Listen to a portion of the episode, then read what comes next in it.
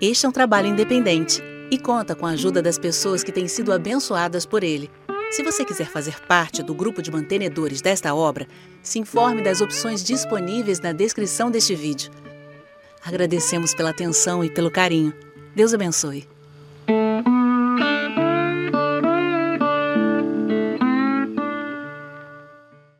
Quantos trouxeram a sua Bíblia? É uma pergunta idiota. Crente tem que andar com a Bíblia, né? Quem anda sem Bíblia anda sem rumo.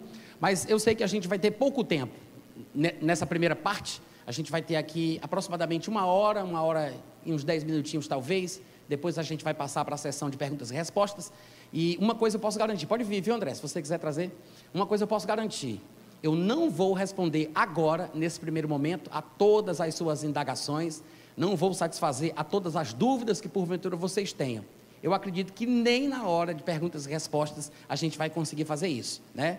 Como muitos outros assuntos, a escatologia também é um campo muito vasto e quanto mais a gente mergulha, mais a gente percebe o quão profundo é, tá? Então, nesse primeiro momento, a gente vai tentar falar um pouquinho, né, assim, tocar na superfície da questão do arrebatamento pré-tribulacional.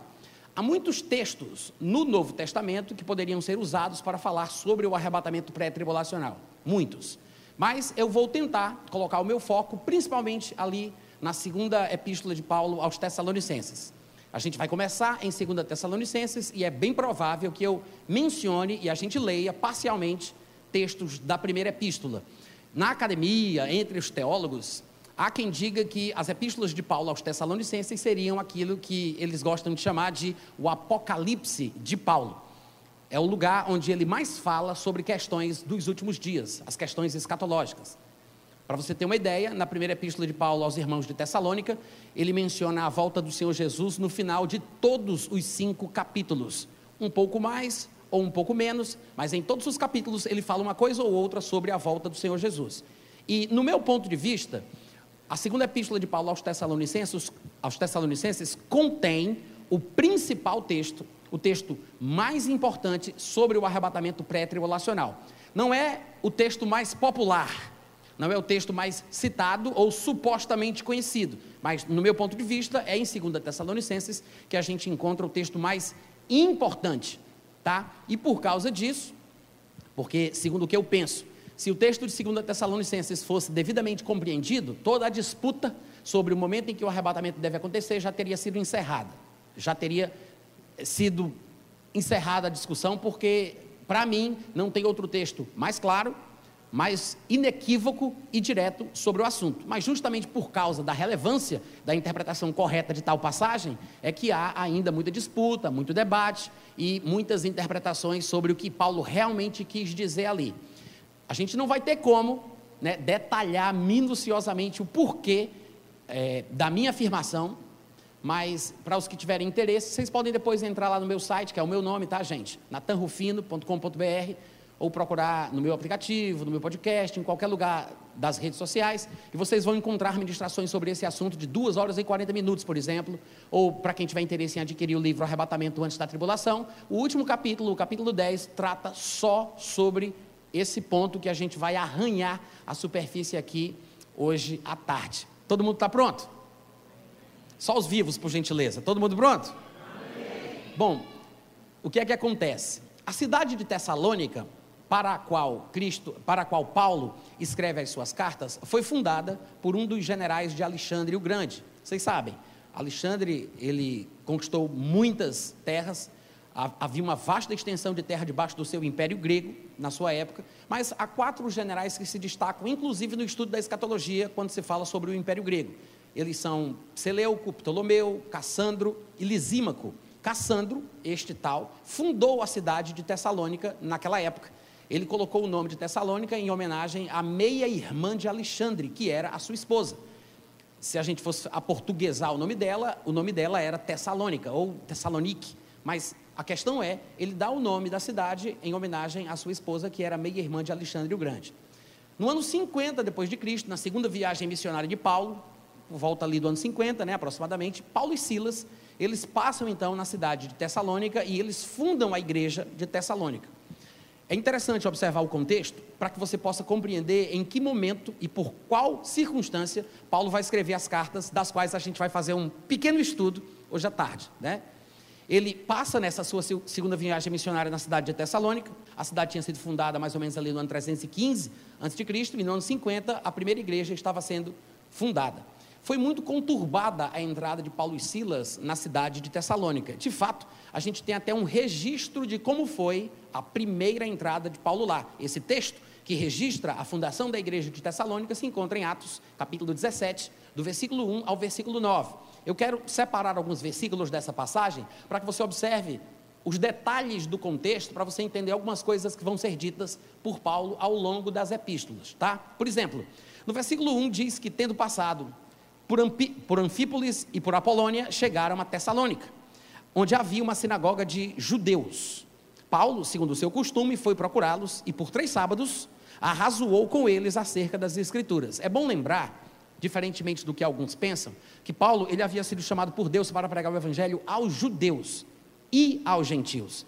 De vez em quando, alguns de nós nos atrapalhamos porque encontramos passagens onde Paulo glorifica o seu ministério entre os gentios e supomos equivocadamente, que Paulo foi chamado para pregar o evangelho apenas para os gentios. Mas quando vamos ver o chamado e a abrangência do ministério de Paulo registrados em Atos capítulo 9, Atos capítulo 22 e Atos capítulo 26, quando juntamos os três textos, observamos que na verdade ele foi chamado para pregar o evangelho aos reis da terra aos homens da terra de uma forma geral e aos filhos de Israel. Então, fazia parte do seu ministério, do escopo do seu ministério, pregar para os judeus. Então, ele não estava sendo desobediente quando procurava os judeus para pregar o evangelho, tá? Ele entra lá para falar do evangelho. Aí lá no versículo 5, não, 4, diz que alguns deles foram persuadidos e unidos a Paulo e Silas, bem como numerosa multidão de gregos piedosos e muitas distintas mulheres. Ou seja, se converteram, se apegaram a eles. No versículo 5, porém, os judeus, claro, os judeus que não creram, movidos de inveja, trazendo consigo alguns homens maus dentre a malandragem, ajuntando a turba, alvoroçaram a cidade de Tessalônica e, assaltando a casa de Jason, que tinha hospedado Paulo e Silas, procuravam trazê-los para o meio do povo. Porém, não os encontrando, arrastaram Jason e alguns irmãos perante as autoridades, clamando: Estes que têm transtornado o mundo chegaram também aqui, na cidade de Tessalônica, os quais Jason hospedou. Todos estes procedem contra os decretos de César, afirmando ser Jesus outro rei. Tanto a multidão como as autoridades ficaram agitadas ao ouvirem estas palavras. Contudo, soltaram Jason e os mais após terem recebido deles a fiança estipulada. Então, observe que foi uma entrada muito tumultuada. Os judeus incrédulos, movidos de inveja, causaram essa, é, essa celeuma. E as autoridades estabeleceram, inclusive, uma fiança. A gente não sabe os pormenores da sentença estabelecida pelas autoridades, mas uma das coisas é que havia uma fiança. Pode ser, tá? Pode ser que em meio à sentença eles tenham colocado também algum tipo de ordem proibindo a volta de Paulo à cidade de Tessalônica. A gente não sabe ao certo, mas há uma possibilidade entre os estudiosos a respeito disso, porque Paulo, ao escrever a primeira epístola, no capítulo 2, versículo 8, ele faz uma menção curiosa. Ele diz: Por isso quisermos, quisemos ir até vocês, pelo menos eu, Paulo, não somente uma vez, mas duas, ou seja, quisemos voltar isso é Paulo, depois de ter saído de Tessalônica, depois de ter pregado lá em viva voz, ele escreve a primeira carta e diz: Eu quis voltar, mas Satanás nos barrou o caminho. Pode ser uma menção a algum tipo de ordem, ou decreto, ou sentença que tenha sido estabelecida pelas autoridades que o impedia de voltar lá mais uma vez. Então você observa que eles estavam agora, os cristãos da cidade de Tessalônica, estavam debaixo do radar das autoridades. E você sabe que, mesmo sem o apoio das autoridades, nós que somos cristãos neste mundo onde Satanás é Deus, já temos que enfrentar a oposição dos pecadores, né? Ser crente neste mundo é ter que nadar contra a maré. Imagina quando as autoridades apoiam as reivindicações mundanas, seculares, perversas e diabólicas do povo do mundo. Então havia ali uma oposição à pregação do evangelho, o que subentende-se a perseguição que vir aos irmãos de Tessalônica. Guarde isso na sua mente porque daqui a pouquinho a gente vai ver que na segunda epístola de Paulo aos Tessalonicenses, ele vai mencionar esta perseguição. E parece ter sido uma perseguição relativamente grande e assustadora, a ponto de produzir na imaginação do povo que aquilo ali poderia ser uma evidência de que a tribulação estava começando. É disso o que vai tratar a segunda, a segunda carta de Paulo aos Tessalonicenses. Então, guarde isso em mente. A segunda carta de Paulo aos Tessalonicenses, ela trata basicamente sobre três assuntos, que coincidentemente estão relacionados aos três capítulos que esta carta tem, tá? No primeiro capítulo, ele vai falar sobre esta perseguição, ele vai tecer vários comentários, vai tentar estimulá-los, animá-los, dizer que eles têm que ficar firmes, que o reino de Deus está vindo e que chegará um dia que Deus punirá os perseguidores e os agressores e vai virar o jogo, vai mudar a situação. No capítulo 2, ele vai tratar sobre a abordagem pós-tribulacionista de alguns pregadores daquela época que estavam causando perturbação aos irmãos a quem Paulo tinha ensinado. Em outras palavras, alguns estavam desdizendo o que Paulo tinha dito. Você vai ver, inclusive, que Paulo menciona uma possível falsificação de uma carta que teria sido criada, forjada, falsamente, e que a pessoa que entregou disse que era de Paulo para confirmar a coisa que eles estavam pregando. E esta carta falsificada desdizia o que Paulo teria dito pessoalmente e também teria dito na primeira epístola. Então, o capítulo 2 essencialmente vai tratar sobre este ponto doutrinário. Ele vai tentar corrigir a perturbação pós-tribulacionista da época e vai trazer o consolo na conclusão do capítulo 2. No capítulo 3, ele vai falar sobre a desordem na igreja que parece ter sido causada por esta prega, pregação perturbadora. Porque o povo, convencido de que a tribulação estava começando, achou que era o fim de tudo e não valia mais nada pensar no futuro, trabalhar ou fazer qualquer coisa é, importante na vida secular. E incentivados e motivados por esse tipo de perturbação doutrinária, eles estavam largando os empregos, deixando de trabalhar e causando um certo alvoroço na comunidade cristã de Tessalônica. Então, basicamente, a segunda, a segunda epístola de Paulo aos Tessalonicenses se resume ao que diz cada um destes capítulos. O cerne, o ponto nervoso e principal da segunda epístola vai estar no capítulo 2, que provavelmente vai ser onde a gente vai gastar a maior parte do nosso tempo.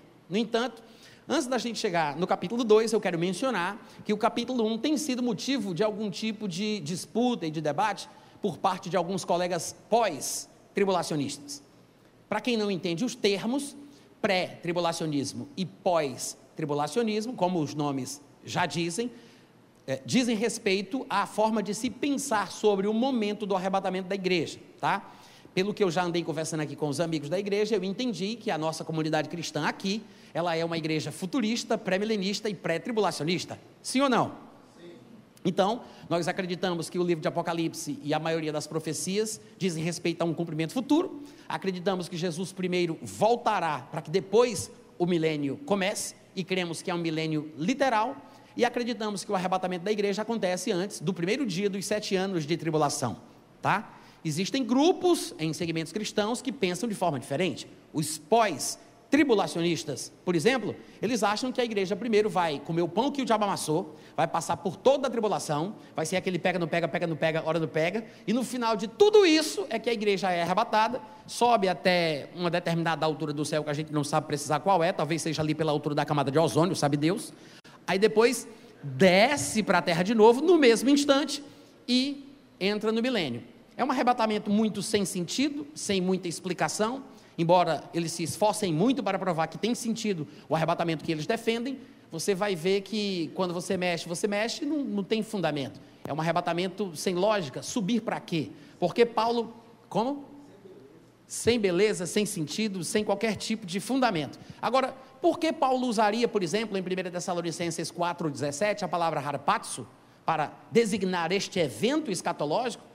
Para que ele usaria essa palavra? Se seria uma coisa assim, já pré-programada, onde todo mundo saberia exatamente o momento que iria acontecer, onde o pior já passou. Porque se é depois da tribulação, né, já passou tudo de ruim que teria que passar, aí vem Jesus e arrebata. Por que a palavra harpatos? Porque a palavra harpatos significa tomar de súbito, de assalto. Dentro do seu campo semântico, inclusive, ela pode ser interpretada como saque. E é por isso que em algumas línguas neolatinas, como o espanhol, o italiano, se fala do rapto da igreja. Mas chegou inclusive na nossa comunidade brasileira, né, a expressão rapto da igreja, como uma referência ao arrebatamento, por causa do campo semântico da palavra harpatio, também indicar uma possibilidade de ser traduzida assim em determinados contextos. Porque a ideia é ser tomado de assalto, de súbito. Então não teria sentido Paulo ter usado esta palavra em 1 Tessalonicenses 4,14 para falar deste evento escatológico. Tá? Porque que necessidade haveria desta intervenção súbita, repentina, para retirar a igreja, se o pior já passou? Guarda isso na tua mente, tá? E isso vai te ajudar no futuro. Agora, primeira coisa que eu quero fazer, eu quero falar do capítulo 1 de 2 Tessalonicenses, porque alguns irmãos pós-tribulacionistas acreditam terem achado uma espécie de prova definitiva de que no capítulo 1 de 2 Tessalonicenses nós temos um texto que fala do arrebatamento depois da tribulação, no final de tudo, quando o Senhor Jesus se manifestar do céu. O texto diz assim, vou ler na minha versão, revista e atualizada de João Ferreira de Almeida, tá? Diz assim, versículo 4, irmãos, 2 Tessalonicenses, capítulo 1, do versículo 4 ao versículo 10. Irmãos, Cumpre-nos dar sempre graças a Deus no tocante a vós outros, como é justo, pois a vossa fé cresce sobremaneira, e o vosso mútuo amor de um para com os outros vai aumentando, a tal ponto que nós mesmos nos gloriamos de vós nas igrejas de Deus à vista da vossa constância e fé em todas as vossas perseguições e nas tribulações que suportais. Versículo 5: Sinal evidente do reto juízo de Deus, para que sejais considerados dignos do reino de Deus, pelo qual com efeito estáis sofrendo se de fato é justo para com Deus que ele pague com tribulação aos que vos atribulam, e a vós outros que sois atribulados, alívio, juntamente conosco, quando do céu se manifestar o Senhor Jesus com os anjos do seu poder. Vamos dar uma pausa aí, dá uma olhadinha aqui para mim, daqui a pouco a gente continua a leitura. Este é o principal ponto que faz com que os colegas pós-tribulacionistas se equivoquem na possível melhor interpretação do texto de 2 Tessalonicenses capítulo 1. Por quê? Porque bem aqui no versículo 7, você observa que nessa versão que eu li, na minha versão em português, na grande maioria das versões que nós temos na nossa língua, está escrito que a vós outros que sois atribulados, alívio juntamente conosco, vírgula, quando do céu se manifestar o Senhor Jesus com os anjos do seu poder, em chama de fogo, tomando vingança contra aqueles que não obedecem ao Evangelho, que não conhecem a Deus, etc. e tal. Então, por causa dessa junção, a separação está apenas por causa da vírgula, as pessoas entenderam que Paulo estaria falando que o momento do alívio, que normalmente os pós-tribulacionistas interpretam como uma menção ao arrebatamento, eles acreditam que Paulo estaria dizendo que no momento do alívio, do arrebatamento, o Senhor se manifestaria do céu com os anjos do seu poder, com labaredas de fogo, tomando vingança contra os incrédulos. Ou seja, uma possível punição depois da tribulação, quando Jesus Cristo se manifestasse, seria o mesmo momento em que a igreja seria arrebatada. Então eles acham que Paulo está dizendo que passa toda a tribulação, aí quando o Senhor Jesus fosse manifestado no final depois da tribulação, aí é o momento que a gente é arrebatado. A confusão é justificável por causa dos sinais gráficos de pontuação que nós temos em nossas Bíblias em português, tá? Há dois pontos aqui que induzem as pessoas ao erro. Um, a interpretação da palavra alívio, ela pode até ser interpretada como arrebatamento, se as pessoas fizerem o dever de casa e observarem as complexidades do texto em si, mas é possível que Paulo use a palavra alívio aqui de uma forma diferente da que alguns estão imaginando. Talvez não seja uma menção ao arrebatamento, mas a vindicação final, depois de todas as coisas, quando os ímpios e pecadores forem definitivamente julgados e punidos. É mais ou menos como, seguindo essa linha de raciocínio, como um parente que é assassinado de uma família, ninguém sabe quem foi o assassino, e aí passam-se anos até que, mesmo que aquele caso já tenha esfriado, vem à tona novamente, o assassino é encontrado e finalmente é levado à justiça e ele paga pelo crime que ele cometeu.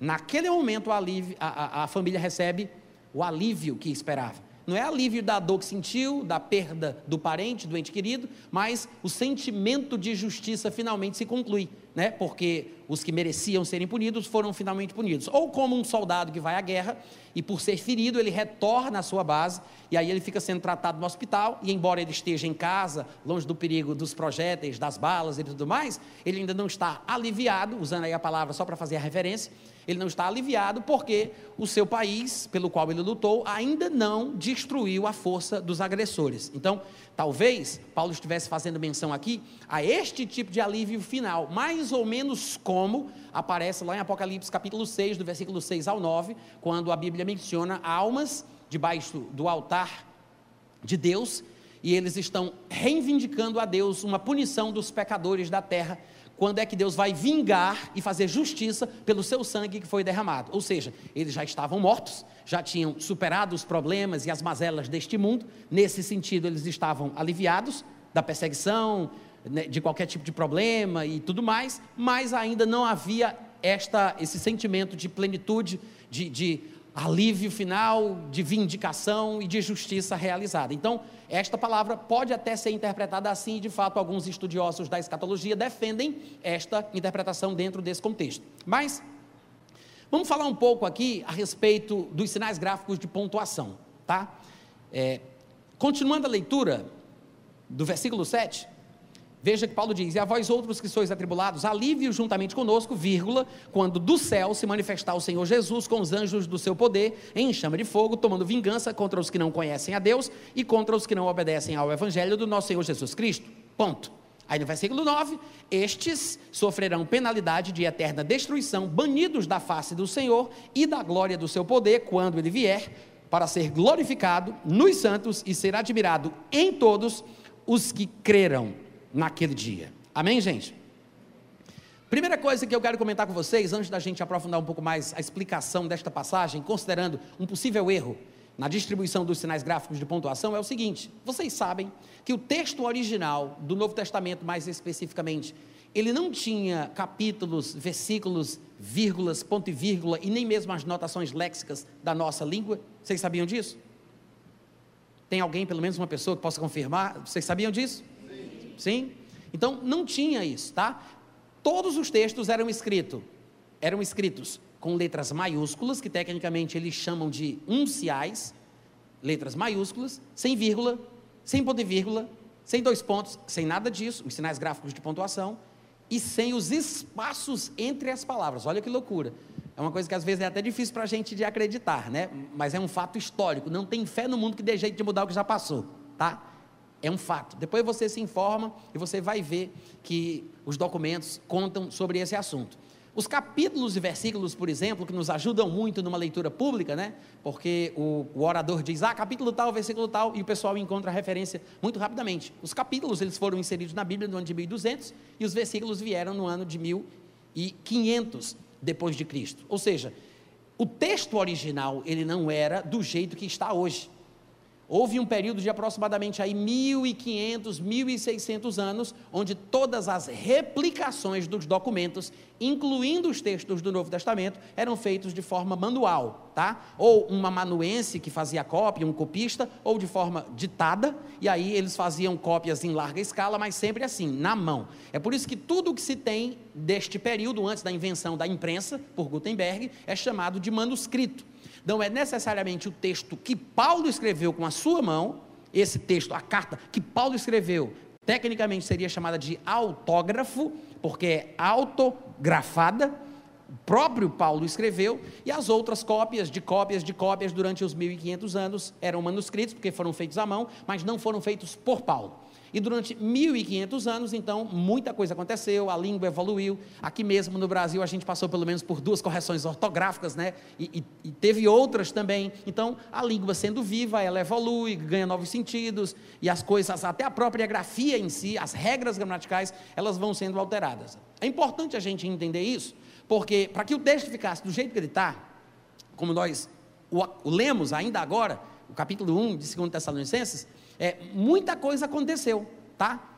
E eu sei que muita gente despreza as partes técnicas das Bíblias que nós compramos nas livrarias mais próximas das nossas casas, mas é, por mais que não seja a parte inspirada, né, porque nós sabemos que a palavra de Deus é inspirada, mas ao mesmo tempo é um livro que está debaixo da regulamentação de direitos autorais, tem ficha catalográfica, tem ISBN, né? Então é um trabalho humano técnico que também tem o seu lado que deve ser considerado humano e natural. Estes que fazem esse trabalho para nós, na maioria das vezes são homens honestos, sérios, íntegros, e eles fazem o melhor que podem. Mas, gente, trabalhar com tradução de um idioma para o outro não é uma coisa fácil. Você tem que lembrar que lá em Gênesis capítulo 11, versículo 7, está escrito que Deus foi quem causou a confusão das línguas. Tudo que Deus faz é muito bem feito, inclusive a confusão. Então, às vezes tem coisas que não dá para traduzir, é difícil, tem expressões idiomáticas, regionalismos, são coisas eh, delicadas. E conscientes disso, os que apresentam, os que trazem, publicam as Bíblias para nós, eles apresentam o que, te, o que foi que o trabalho que foi feito naquela edição. Por exemplo, eu vou ler um parágrafo da apresentação da minha Bíblia, revista e atualizada de João Ferreira de Almeida, da edição de 1975. Vou ler para vocês. Toda a Bíblia tem isso. Eu sei que muita gente nem lê, né? Mas em determinado parágrafo da apresentação dessa edição na minha Bíblia, eles dizem assim: olha. É certo que toda tradução ou revisão da Bíblia Sagrada, ainda que levada a termo por íntegros peritos bíblicos, é sempre trabalho humano e, como tal, está sujeito a falhas. Por outro lado, no entanto, suscetível de melhorias. Ô oh, glória! Quantos podem dar uma aleluia? Dá pela fé, igreja, dá pela fé. Eu tinha uma Bíblia antigamente chamada, eh, era uma versão revisada, publicada pela antiga Juerp era uma editora das igrejas batistas. E nessa Bíblia revisada tinha uma coisa muito parecida com isso aqui, só que no finalzinho eles diziam assim: mais conhecimentos melhores virão que possibilitarão uma versão melhor ainda. Ou seja, eles reconhecem a sua limitação, o que é muito bom, porque nos mostra que em determinados pontos, talvez, em determinados momentos, trechos, talvez uma pequena mudança fizesse mais sentido. E aqui nesse texto de 2 Tessalonicenses capítulo 1, a mudança não é tão grave, não é uma questão sequer de tradução, é simplesmente, no meu ponto de vista, é simplesmente uma questão de má distribuição dos sinais gráficos de pontuação. O que significa isso? Colocar uma vírgula onde deveria ser um ponto, colocar um ponto onde deveria ser uma vírgula, até porque esses esses pequenos sinais que fazem muita diferença não estavam no texto original. Então, as colocações dos sinais gráficos de pontuação podem mudar o sentido se colocados no lugar errado. E me parece que foi isso o que aconteceu aqui em 2 Tessalonicenses. Daqui a pouquinho, no capítulo 1, e, e, mais especificamente nos versículos 7 e 9. Mas daqui a pouquinho eu vou mostrar para vocês. Mas para exemplificar a importância de uma pontuação adequada para comunicar a mensagem da forma pretendida, eu lembro de uma história que diz que uma determinada senhora morreu e o marido dela, agora viúvo, ligou para uma funerária, mortuária, não sei como é que vocês chamam, e aí ele ligou para pedir uma coroa de rosas e uma faixa bem bonita com a frase escrita: Na terra, amiga e fiel companheira. Isso ele fez por telefone, né? Aí se do outro lado, se tiver espaço, no céu nos encontraremos. Aí chegou depois a coroa de rosas, com aquela frase lá e a faixa, né? Na terra, amada e fiel companheira. Do outro lado, se tiver espaço no céu, nos encontraremos. É uma questão de entonação, de pontuação, comunicação. A coisa não ficou clara. Por quê? Porque um ponto no lugar errado, uma vírgula no lugar errado, muda tudo. Quantos compreendem? Depois vocês veem as curiosidades. Coloca no Google assim, tá? Depois, não é agora não, por favor. Mas quando chegar em casa, coloca assim: o poder da vírgula. E você vai encontrar textos em determinados blogs que falam, exemplificam em várias frases como uma vírgula pode mudar tudo. E me parece que foi exatamente isso que aconteceu. Aqui no, no versículo 7, eu vou até ler novamente, Paulo diz assim: A vós outros que sois atribulados, alívio juntamente conosco, vírgula. Esse, no meu ponto de vista, é o primeiro erro. Porque parece que no lugar da vírgula deveria haver um ponto. E aí, na mesma linha ou na próxima linha, com letra maiúscula, ele começaria uma próxima frase. Quando do céu o Senhor Jesus se manifestar, daqui a pouco eu vou explicar por que, que essa parece ser a melhor distribuição dos sinais gráficos de pontuação, tá? Mas quando chega lá no versículo, finalzinho do versículo 8, ele diz: é, contra os que não obedecem ao evangelho de nosso Senhor Jesus Cristo, aí na minha versão diz, tem um ponto. Aqui eu acredito que ele deveria ter colocado uma vírgula. E não começar com a letra maiúscula na próxima linha, mas vírgula, continuando a mesma ideia, estes sofrerão penalidade de eterna destruição. Tá? Então já mostrei a problemática e agora vem a solucionática. O que é que acontece? Parece, presta atenção, acompanhe o raciocínio, depois você vai conferir. Olha para cá, olha para cá. Parece que Paulo ele fala de acontecimentos da metade do versículo 7 para trás e outros acontecimentos da metade do versículo 7 para frente. Eu falo da metade do versículo 7 porque é exatamente onde a vírgula se encontra, onde deveria ser um ponto. É como se ele abordasse uma determinada questão antes da metade do versículo 7 e abordasse outra questão depois da metade do versículo 7. Por quê? Veja bem, no versículo 4, Ele diz assim: Olha, eu sei que vocês estão sendo perseguidos. A gente viu, inclusive, o registro da primeira entrada de Paulo na cidade de Tessalônica, na sua segunda viagem missionária com, com Silas, né, no ano 50, ali quando ele fundou a igreja. E Tessalônica era uma cidade é, é, relevante, a gente Inclusive, ela existe até hoje. Mas naquela época a gente talvez não tenha a noção da importância de Tessalônica e como o povo era cosmopolita, né? E por isso se metia em tudo e queria saber do que estava acontecendo.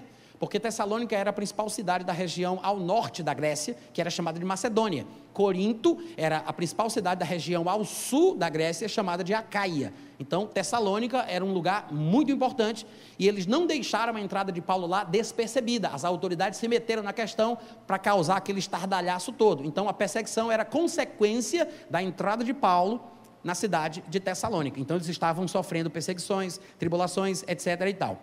Versículo 4. A tal ponto de que nós mesmos nos gloriamos de vós nas igrejas de Deus, à vista da vossa constância e fé em todas as vossas perseguições e nas tribulações que suportais. Sinal evidente do reto juízo de Deus, para que sejais considerados dignos do reino de Deus, pelo qual estáis sofrendo, se de fato é justo para com Deus que ele pague com tribulação. Eu estou traduzindo aqui de uma forma melhor, porque ficou muito confuso na nossa Bíblia, né? Que Deus dê em paga tribulação, mas o que ele quis dizer aqui é que Deus pague com tribulação, ou seja, é a retribuição divina aos opressores da igreja, ele vai retribuir, ele vai pagar isso, assim como o salário do pecado é a morte, a morte é o pagamento do pecado, a tribulação será o pagamento dos perseguidores da igreja. Deus retribuirá tribulação como pagamento aos que vos atribulam, e a vós outros que sois atribulados, alívio juntamente conosco. Ponto. Ele falou das tribulações, dos sofrimentos e das perseguições. Isso aqui não é a tribulação escatológica, ele está falando dos problemas da vida. Quantos aqui entendem que há uma diferença entre os problemas da vida e a tribulação escatológica que vai acontecer nos últimos dias? Há uma diferença. Ser crente neste mundo onde Satanás é Deus é ter que nadar contra a maré. Não tem como você não ser atribulado, perseguido e maltratado. Quão mais hostil for a sociedade na qual a igreja está inserida, mais perseguida e mais sofrimento ela vai experimentar, né? Isso é, é claro. É por isso que os pioneiros da implantação do evangelho numa sociedade hostil a ele sofrem mais e às vezes até mesmo só conseguem semear a primeira semente do evangelho com a sua própria morte, como aconteceram com os pioneiros da igreja cristã no primeiro século. Então, o fato de alguém ser perseguido e até morto por causa da pregação do Evangelho não significa que a tribulação está acontecendo de forma seletiva para aquela pessoa ou para aquele grupo de indivíduos. Quantos estão entendendo? A tribulação é um acontecimento específico que já está agendada por Deus para um tempo específico. Não existem tribulações específicas, é, é seletivas. Não. O pessoal que está no Oriente Médio, que está debaixo da lei islâmica, na Sharia ou em países fechados, já estão experimentando a sua tribulação escatológica, porque já estão sendo perseguidos. Não. Perseguição faz parte da vida cristã. Não é um sinal evidente de que a tribulação começou. Quantos estão entendendo? É importante entender isso primeiro para você não interpretar as coisas de forma equivocada e para você entender o que aconteceu na cabeça dos pós-tribulacionistas da cidade de Tessalônica, que por causa da experiência chegaram a esta conclusão. Mas nós não devemos interpretar a Bíblia à luz das nossas experiências, muito pelo contrário, nós devemos interpretar as nossas experiências à luz da Bíblia. Muito obrigado pelo entusiasmo. Deus abençoe a vida de vocês. Então veja, são sofrimentos do tempo presente que não tem nada a ver com a tribulação que vai vir. Então, ele fala das tribulações, dos sofrimentos, das perseguições, e aí depois no versículo 6 ele diz: É justo que Deus pague com tribulação estes que atualmente vos atribulam. Esta tribulação é a tribulação escatológica. Ela está destinada aos perseguidores da igreja. E por que Paulo fala como se a tribulação estivesse para acontecer ainda no seu tempo de vida? Porque ele, como um bom crente, acreditava que estaria vivo para o arrebatamento e, consequentemente, logo após o arrebatamento, os seus contemporâneos, ímpios e pecadores, experimentariam a tribulação. Lá em 1 Tessalonicenses 4, Paulo, inclusive, é, fala isso. Ele diz: Nós, os que estivermos vivos, os que ficarmos, seremos arrebatados. Ô oh, glória!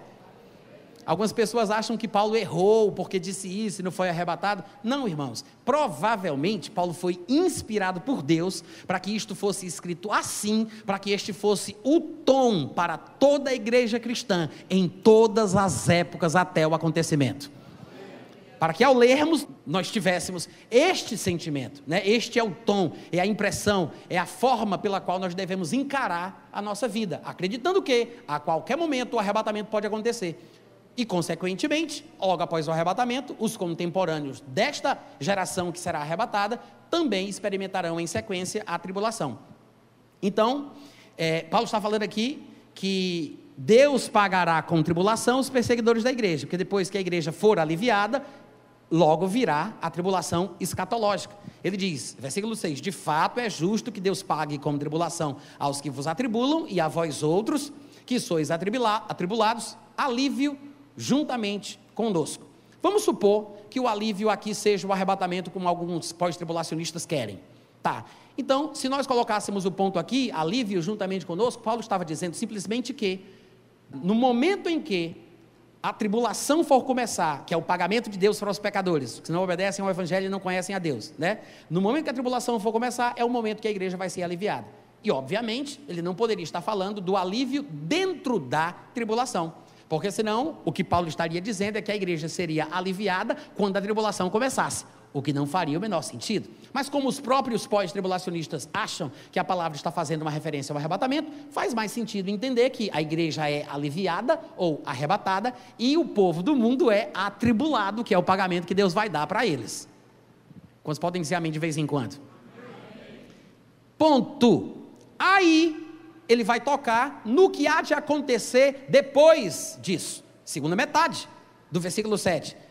Na mesma linha ou na próxima linha, com letra maiúscula, porque eu acho que aqui deveria haver um ponto, ele começa dizendo: Quando do céu se manifestar o Senhor Jesus com os anjos do seu poder em chama de fogo, tomando vingança contra os que não conhecem a Deus e contra os que não obedecem ao Evangelho do nosso Senhor Jesus Cristo, uma clara evidência da manifestação final de Cristo depois da tribulação uma clara evidência. O palavreado dele, as palavras, as expressões que ele usa, ele está fazendo uma referência à manifestação final de Cristo depois da tribulação. Quando ele se manifestar do céu com os anjos do seu poder, com a labareda de, de, fogo, tomando vingança, o que é que vai acontecer? Vírgula, não é ponto. Ele, ele vai falar o que vai acontecer. Então, eu acho que aqui deveria haver uma vírgula. E no versículo 9 vem: estes, quando o Senhor se manifestar do céu, vírgula, estes sofrerão penalidade eterna destruição e serão banidos da face do Senhor e da glória do seu poder. Então observe que antes do versículo 7, ele fala que vai haver um pagamento da parte de Deus para os perseguidores da igreja. Este pagamento é a tribulação, mas não acabou aí. Depois da tribulação ainda tem mais uma penalidade, uma destruição eterna e um banimento. Eu estou pregando muito bem hoje à noite. Cadê os amém, aleluia? São coisas diferentes. Os irmãos observam isso? Sim ou não, gente? Sim. Né? Então veja, ele diz: quando ele se manifestar, estes perseguidores que não conhecem a Deus, não obedecem ao Evangelho, estes sofrerão a penalidade de eterna destruição. Então, a tribulação mencionada por ele no versículo 6, que vai ser o pagamento que Deus vai dar para os perseguidores, não pode ser a mesma coisa. Como é que você pode pensar que a tribulação é, é a mesma destruição eterna? Não é. A tribulação é uma coisa, a destruição eterna, que é a sentença e a penalidade final, trazendo o, o banimento definitivo, não é a mesma coisa. Quantos entenderam? É mais ou menos quando a pessoa vai do dentista e tem pavor, né? Quando fica ouvindo aquele barulhinho do lado de fora. Aí a pessoa já está agoniando ali na sala de espera. Pronto, é a sala de espera do inferno. Né? A tribulação, vocês entenderam errado. A tribulação é a sala de espera do inferno para os pecadores, para os desobedientes, para os obstinados, os empedernidos, impenitentes, perseguidores, os maus e perversos que causam sofrimentos e angústias na igreja cristã, tá? Então, se você fizer essa interpretação, tudo se coloca no seu devido lugar, as coisas ficam em harmonia e faz sentido o que Paulo está dizendo, inclusive com o conteúdo da primeira epístola dele aos Tessalonicenses fica inclusive em harmonia com o conteúdo do capítulo seguinte, o capítulo 2 da segunda carta de Paulo aos Tessalonicenses. Porque de outra forma, tudo vai se emaranhar, vai ficar enrolado e vai ficar confuso. Claro, é preciso alguém para explicar onde fica a confusão, porque às vezes as pessoas nem sequer percebem. Mas é, a gente vai falar ainda um pouco mais sobre isso. Tá. Então veja bem, lendo novamente do versículo 4 em diante, eu vou agora colocar a pontuação no lugar certo, só para chamar a atenção de vocês e finalizar esse assunto.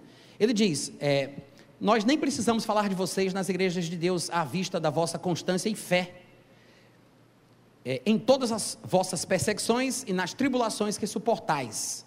Sinal evidente do reto juízo de Deus, para que vocês sejam considerados dignos do reino de Deus, pelo qual, com efeito, vocês estão sofrendo hoje. É justo que Deus pague com tribulação a estes que vos atribulam.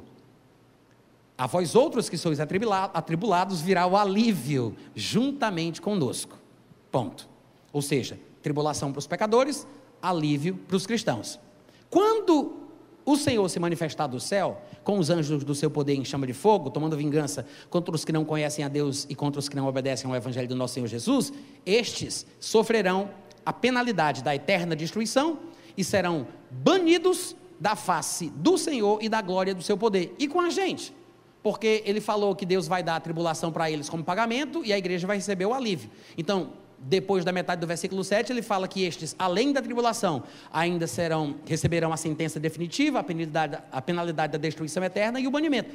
E nós, aí ele também menciona o segundo momento, o que há de acontecer né, depois da, da metade do versículo 7. Ele diz: eles receberão a penalidade, a destruição eterna, serão banidos da face do Senhor, quando ele vier para ser glorificado nos seus santos. Veja, não é glorificado pelos seus santos necessariamente, mas glorificado nos seus santos e ser admirado em todos e não por todos os que creram naquele dia. Ele está falando quando ele diz que ele virá para ser glorificado nos santos e ser admirado nos crentes, é porque ele está falando que a glória de Deus refletirá desimpedidamente, sem nenhuma obstrução, através do corpo físico dos cristãos. Porque haverá uma mudança na condição física dos crentes, porque hoje estamos aguardando o Senhor Jesus Cristo, porque quando ele vier, ele transformará o nosso corpo de humilhação para ser semelhante ao corpo da sua glória. Este corpo mortal será absorvido pela imortalidade, este corpo corruptível será absorvido pela incorruptibilidade a glória será vista em nós. As pessoas se admirarão ao verem em nós o Senhor Jesus, a glória de Deus. É por isso que Paulo, falando sobre questões relacionadas a este tema, em Romanos capítulo 8, ele diz: Irmãos, tenham por certo que os sofrimentos do tempo presente não podem ser comparados com a glória que há de ser revelada em nós. Não é para nós, é em nós. Então, você observa que quando você conhece um pouco mais a teologia paulina, você não se confunde tanto. Você vê que Paulo está falando sobre a situação atual, os sofrimentos da vida presente, né? que faz parte da vida, porque todo aquele que quer viver piedosamente em Cristo Jesus sofrerá perseguições. No mundo, Jesus garantiu, teremos aflições, então tudo bem, tudo bem. Né? Só que quem faz isso vai prestar conta com Deus um dia. Né? A igreja vai ser aliviada, vamos colocar assim, vai ser arrebatada, e eles vão receber o pagamento dos males praticados. A tribulação, mas não termina aí, porque depois da tribulação, quando o Senhor se manifestar do céu para tomar vingança, a penalidade da destruição eterna e do banimento definitivo também ainda vem de lambuja, e a glória vai ser revelada em nós. Amém, gente? Com isso, a gente observa que o capítulo 1 de 2 Tessalonicenses não é um problema tão grande como algumas pessoas estão supondo. E talvez não seja uma prova tão definitiva como alguns acham de que o arrebatamento aconteceria depois de toda a tribulação. Outra coisa importante é que durante o período tribulacional, deixa eu ver se eu falo isso ou não. Calma. Porque se eu começar, eu tenho que saber quanto tempo eu vou ter, que eu ainda quero falar outras coisinhas, tá? Mas eu vou, eu vou falar, mas eu vou ser bem rápido e sucinto para eu passar para o próximo passo. É, durante a tribulação, nós vamos ter basicamente quatro tipos de pessoas, ou, ou melhor dizendo, é, quatro, tipo, quatro tipos de pessoas estarão na terra, tá? Durante o período tribulacional. Tem gente que pensa que durante a tribulação ninguém vai se converter. Tem gente que diz isso. Porque elegem selecionam, né, pegam assim do contexto apenas versículos isolados do livro de Apocalipse, que falam sobre homens praguejando contra Deus depois de sofrerem alguns dos flagelos é, determinados por Deus. E aí eles acham que estes versículos retratam de uma forma generalizada, sem distinção, todas as pessoas que estarão na face da terra. Isso é errado. Nós temos textos e textos falando sobre os habitantes da terra durante o período tribulacional. Nós temos, parece, quatro tipos de pessoas, quatro grupos distintos de pessoas. Teremos sim impenitentes, pessoas que não se arrependem e que não se convertem durante o período da tribulação, que são homens anônimos, que simplesmente praguejam e murmuram e blasfemam contra, Deus enquanto sofrem os flagelos da tribulação. A gente vai encontrar, por exemplo, um retrato deste tipo de gente em Apocalipse capítulo 16, versículo 9, quando diz: Com efeito, os homens se queimaram com intenso calor e blasfemaram o nome de Deus, que tem autoridade sobre estes flagelos, e nem se arrependeram para lhe darem glória. Isso é um fato. É uma verdade incontestável, mas não significa que porque diz que alguns homens fizeram isso, que todos os homens do período tribulacional também farão ou terão a mesma atitude. Nós vamos ver textos que mostram pessoas sendo salvas, se arrependendo, mudando de opinião e dando glória a Deus durante a tribulação, tá? Mas Apocalipse ainda capítulo 16, versículo 11 também diz assim: "E blasfemaram o Deus do céu por causa das angústias e das úlceras que sofriam, e não se arrependeram de suas obras." Mas estes versículos, que são apenas uma pequena, são uma pequena amostragem de textos que mostram gente não se arrependendo, não são é, definitivos ou estabelecidos para todos os homens do mundo que estarão no período tribulacional aqui na terra. Nós temos também outro grupo, que é formado pelos partidários e seguidores convictos. Eles seguem o anticristo de forma deliberada e consciente. Temos este outro grupo. Aqui eu acabei de mencionar é, versículos que falam de homens anônimos que blasfemam contra Deus e não se arrependem etc e tal, mas nós não, não sabemos quem eles são, porque o texto não fala. Mas há aqueles que são seguidores do anticristo que vão receber uma punição muito específica. Curiosamente, parece que alguns destes de Tessalônica, a quem Paulo refere no capítulo 1, que não conhecem a Deus, não obedecem ao Evangelho do Senhor Jesus Cristo, que perseguem a igreja, que receberão a penalidade, a eterna destruição e serão banidos da face do Senhor, alguns destes parecem estarem incluídos neste grupo de pessoas que seguirá o anticristo como uma punição, é uma espécie de cegueira espiritual determinada por Deus como retribuição pela sua rejeição da verdade. Nós sabemos que a Bíblia diz em Romanos capítulo 1 que a ira de Deus se manifesta do céu contra a impiedade dos homens maus que detêm a verdade pela injustiça. E Deus não faz acepção de pessoas. Então, quem se comporta de uma forma errada, o próprio Deus os entrega a uma disposição mental reprovável para cometerem coisas desagradáveis. É uma punição divina. E aqui em Tessalonicenses, Paulo menciona o que a gente leu no capítulo 1, destes maus que vão receber uma punição na tribulação e uma sentença definitiva depois. Mas depois, no capítulo 2, ele os menciona mais uma vez. No versículo 9, do 9 ao 12, no capítulo 2, Paulo diz assim: O aparecimento do iníquo é segundo a eficácia de Satanás, com todo poder e sinais e prodígios da mentira, em todo o engano da injustiça aos que perecem. Olha para quem os enganos dos sinais do anticristo funcionam. Aos que perecem, porque não acolheram o amor da verdade para serem salvos, quando tiveram a oportunidade. Fica implícito. Por não acolherem o amor da verdade para serem salvos, aí eles vão acreditar nas mentiras do anticristo. E no versículo 11, Paulo explica: é por esse motivo que Deus lhes manda a operação do erro, para darem crédito na mentira, a fim de que a sentença venha sobre eles, pra, a fim de que sejam julgados, não julgados com a possibilidade de serem absolvidos, tá? Ele está falando aqui do estabelecimento da penalidade definitiva. Ele está falando sobre a condenação. É, é, o que está implícito na palavra julgados que foi usada por Paulo aqui. A fim de serem julgados todos quantos não deram crédito à verdade quando tiveram a oportunidade. Quantos estão entendendo?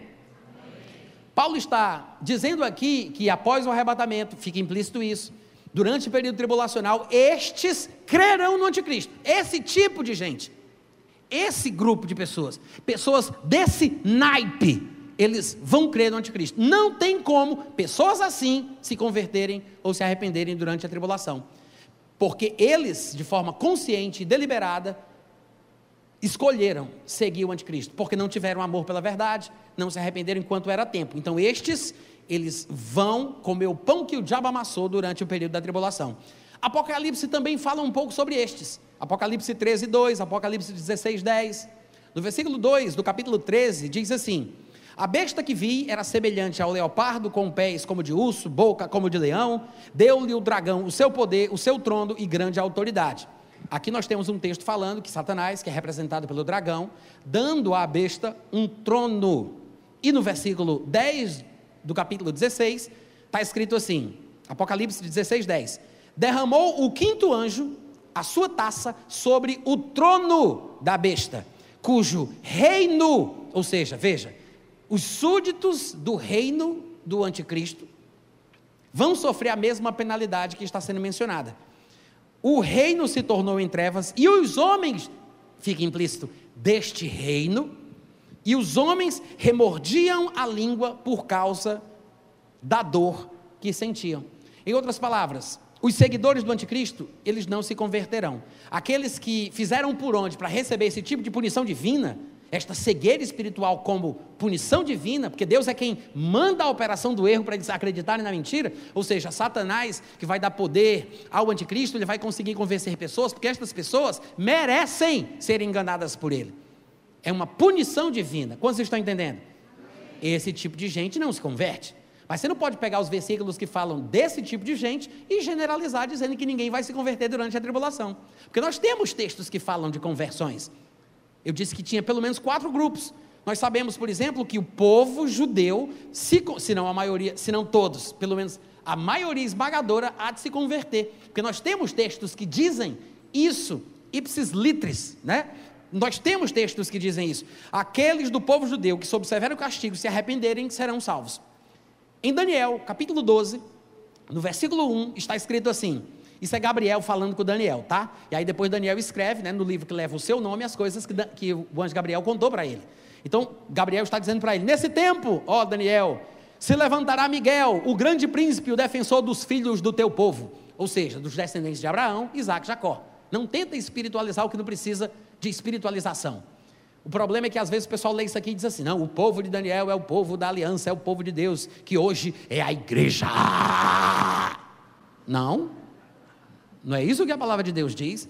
E é por causa desse tipo de coisa que a gente acaba se confundindo, porque não observamos a distinção que o texto bíblico faz entre a igreja, os judeus e os gentios. Há uma distinção, tá? E, e, e poderíamos falar muito sobre isso, mas não é o propósito, né? Não dá para pregar a Bíblia toda numa tarde só. Mas o fato é que ele está falando dos filhos do povo de Daniel. Ele está falando dos hebreus, que nós também chamamos de judeus. Apenas isso. Ah, mas precisamos espiritualizar. Não, você não precisa espiritualizar o que já é espiritual. É a mesma, é a mesma coisa de dizer, você não precisa colar versículos da Bíblia nas pétalas das rosas para que elas glorifiquem a Deus. Elas já glorificam do jeito que são. Amém, gente?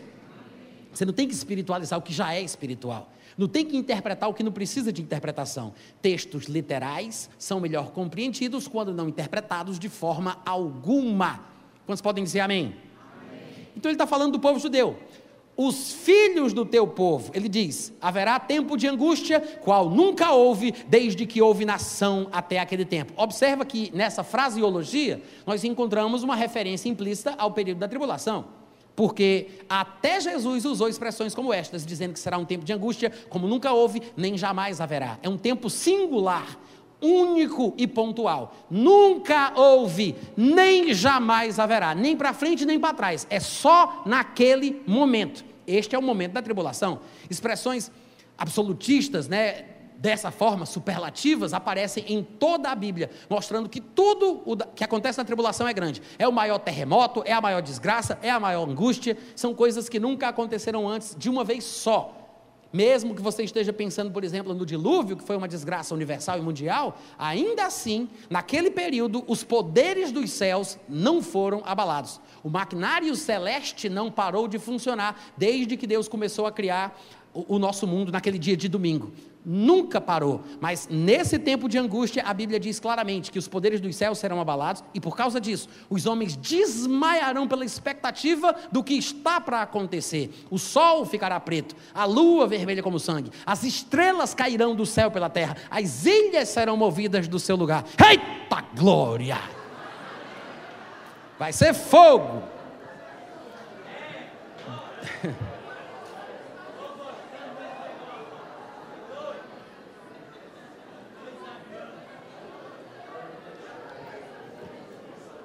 Tá bom, chega, olha para cá. Doido é quem quer ficar aqui no período da tribulação. Não é um tempo normal, tá? Presta atenção. Só estou chamando a atenção de vocês para mostrar que o versículo 1 do capítulo 12 fala da tribulação. O contexto mostra isso, as expressões mostram isso. E ele mostra que o próprio Miguel, o defensor dos filhos de Israel, se levantará em sua proteção, mostrando que é um momento delicado. Para Miguel ser citado, não, Miguel vai se levantar, ele vai estar tá lá, ele vai ajudar, pode se, fica calmo. Ou seja, é um momento de conturbação. Agora observa o protagonismo né, do povo de Israel. Há uma onipresença do povo de Israel na tribulação. Às vezes a gente não observa.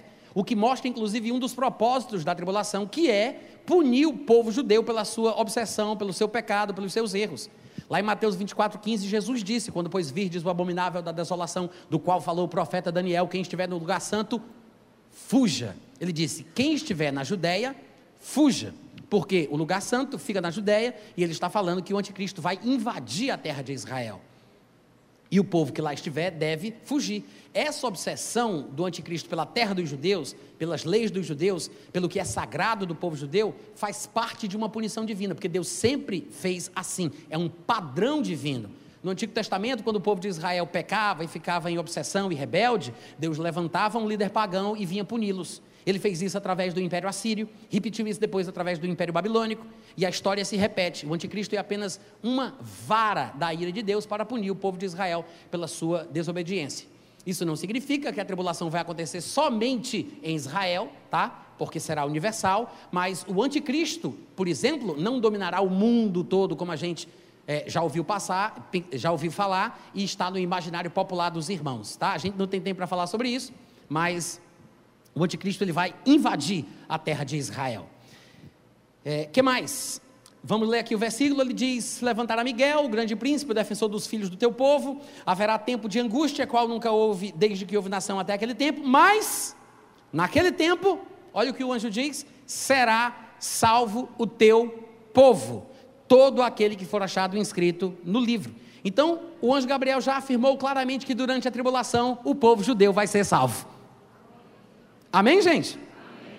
Paulo confirma isso, né? Vocês devem lembrar lá em Romanos capítulo 11, quando ele veio falando sobre o fato dos judeus terem se rebelado contra a justiça que vem de Deus, porque estão sempre tentando estabelecer a sua própria. Mas aí Paulo revela no capítulo 11 que se eles não continuarem na incredulidade, Deus é poderoso para reenxertá-los na oliveira natural. Então são recolocados. E de fato, em meio a esta argumentação, Paulo chega a dizer no versículo 26 que todo o Israel um dia será salvo, como está escrito: virá de Sião o libertador, e ele apartará de Jacó as suas impiedades. Ou seja, haverá um dia em que o povo de Israel vai se converter, o povo de Israel vai finalmente ser salvo. Em Apocalipse capítulo 11, nós temos um texto que fala de dois profetas, do calibre de Moisés e Elias, que estarão pregando na cidade de Jerusalém. E depois eles serão mortos, seus cadáveres, como diz o texto bíblico, ficarão estirados na praça da grande cidade, que espiritualmente se chama Sodoma e Egito, mas é o mesmo lugar onde foi crucificado o Senhor deles. Esse é o versículo 8 do capítulo 11. Ele está falando de Jerusalém.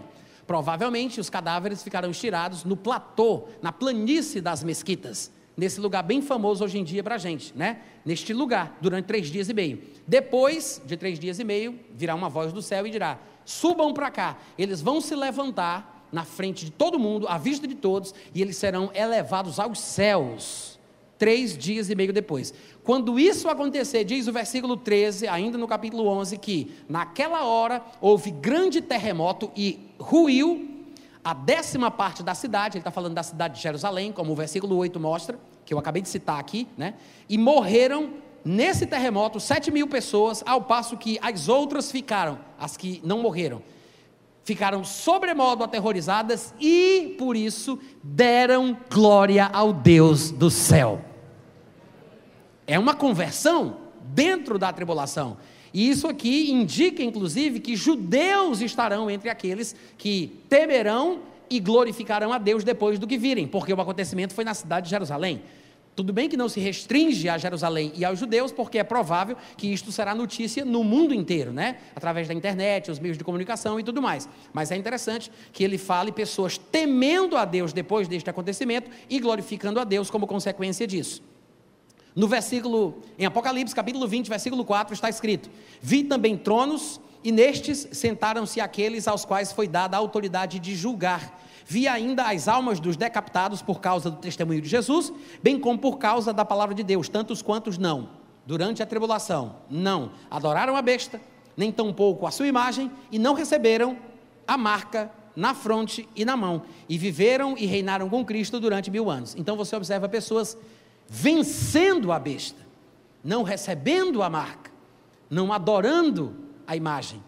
Pessoas que se converteram durante a tribulação. E nós temos também é, um quarto grupo de pessoas que vai se arrepender, vai se converter, vai ser salva durante a tribulação, que não são necessariamente judeus. Por exemplo, no capítulo 7 de Apocalipse, nós temos a seguinte passagem. Meu tempo acabou, estou consciente, daqui a pouquinho eu vou encerrar, tá? No versículo 9, não, eu vou ler um pouquinho antes, é, no versículo. Deixa eu dizer assim: o capítulo 7 de Apocalipse ele está dividido em dois blocos. Do versículo 1 ao versículo 8 é o primeiro bloco, do versículo 9 ao versículo 17 é o segundo bloco. Segundo bloco. No primeiro bloco, João ele vai falar sobre uma multidão contável enumerada, precisamente, de judeus. Ele vai inclusive dizer que serão 12 mil de cada uma das 12 tribos de Israel, 144 mil ao todo. E por causa de outros textos também de Apocalipse, sabemos que não são pessoas de uma forma generalizada, mas são apenas homens celibatários, castos, que, segundo o texto de João capítulo 7, no seu primeiro bloco, desculpa, é, segundo o texto de Apocalipse, capítulo 7, no seu primeiro bloco, eles são separados ou selados provavelmente ungidos, para uma missão específica durante o período tribulacional. Sabemos disso porque eles são chamados de servos do nosso Deus, ou seja, eles vão servir de alguma forma. No segundo bloco, ao começar o segundo bloco, o versículo 9 começa assim: depois destas coisas, ou seja, depois do que ele relatou, do versículo 8 ao versículo 1, que foi o que eu falei aqui para vocês, né, por cima. Aí eles, depois destas coisas, vi e eis grande multidão que ninguém pode enumerar. Veja a distinção: um grupo enumerado, contado na ponta do lápis, de 144 mil, sendo 12 mil de cada uma das 12 tribos de Israel. Aí depois ele diz: depois dessas coisas, eu vi uma grande multidão que ninguém pode enumerar, de todas as nações, já não são mais exclusivas de Israel, são pessoas de todas as partes da terra, tribos, povos, línguas, em pé diante do cordeiro, diante do trono e diante do cordeiro, vestidos de vestiduras brancas, com palmas nas mãos. E o contexto depois vai mostrar que são pessoas que lavaram as suas vestes no sangue do cordeiro, durante o período tribulacional. São crentes que vieram da tribulação. Eles não eram crentes, não eram crentes antes da tribulação começar, passaram pela tribulação e depois, não, eles se converteram durante a tribulação. E o próprio texto, o próprio texto deixa isso implícito quando ele menciona o primeiro grupo mostra uma separação específica para um serviço específico, e depois ele diz: Depois disto eu vi várias pessoas que lavaram as suas vestes de todas as nações da terra. É por isso que alguns grupos de estudo, alguns eruditos, chamam estes judeus ungidos de judeus evangelistas, porque parece que o texto está dizendo que, por consequência de um trabalho que eles farão, muitas pessoas das nações da terra se converterão. E a gente sabe que não é o período da igreja também por causa da distinção que o texto faz. Não só por isso, mas esta é uma das características que nos faz perceber que ele não está falando da igreja, do período da igreja, ou que a igreja não está presente. Porque o período da igreja é marcado pela indistinção de judeus e gentios. Pelo contrário, em Cristo não há mais homem, mulher, judeu ou gentil, bárbaro ou, ou não há essa distinção. Há a distinção, claro, né, porque ele continua sendo judeu crente e o gentil continua sendo gentil crente, assim como o homem continua sendo homem crente e a mulher continua sendo mulher crente. Há características específicas e funções específicas para a mulher, assim como há para o homem. Assim há planos específicos para o judeu, assim como há planos específicos para os gentios. Não é que eles tenham perdido a sua identidade, mas espiritualmente falando, ambos têm acesso a Deus. E não há essa distinção espiritual ou religiosa entre judeus e gentios. E você vê que aqui, em Apocalipse capítulo 7 especificamente, ele faz uma distinção. Um grupo específico de judeus, 144 mil sendo selados, para uma missão, para um serviço, e depois ele menciona uma multidão inumerada que vai ser salva. Mais uma prova de que não é a igreja Não é o período da igreja, o período da igreja já passou. Como estamos dentro do livro de Apocalipse, sabemos que ele está falando sobre a tribulação. Porque o Apocalipse basicamente registra o que vai acontecer durante a tribulação, desde o capítulo 6 até o capítulo 20 de Apocalipse. Tudo que é registrado ali é o que vai transcorrer durante o rompimento de sete selos, o ressoar de sete trombetas e o derramamento de sete taças da ira de Deus em ordem sequencial e cronológica, não cíclica. A narrativa não é a mesma coisa, o mesmo acontecimento a partir de uma perspectiva diferente, tá? É um acontecimento sequencial, é, cronológica, partindo das, dos sete primeiros selos, das sete trombetas e depois as sete taças. E isso aqui é um registro do que vai acontecer na tribulação. Não se esqueça de se inscrever no canal, deixe seu like e ative o sininho.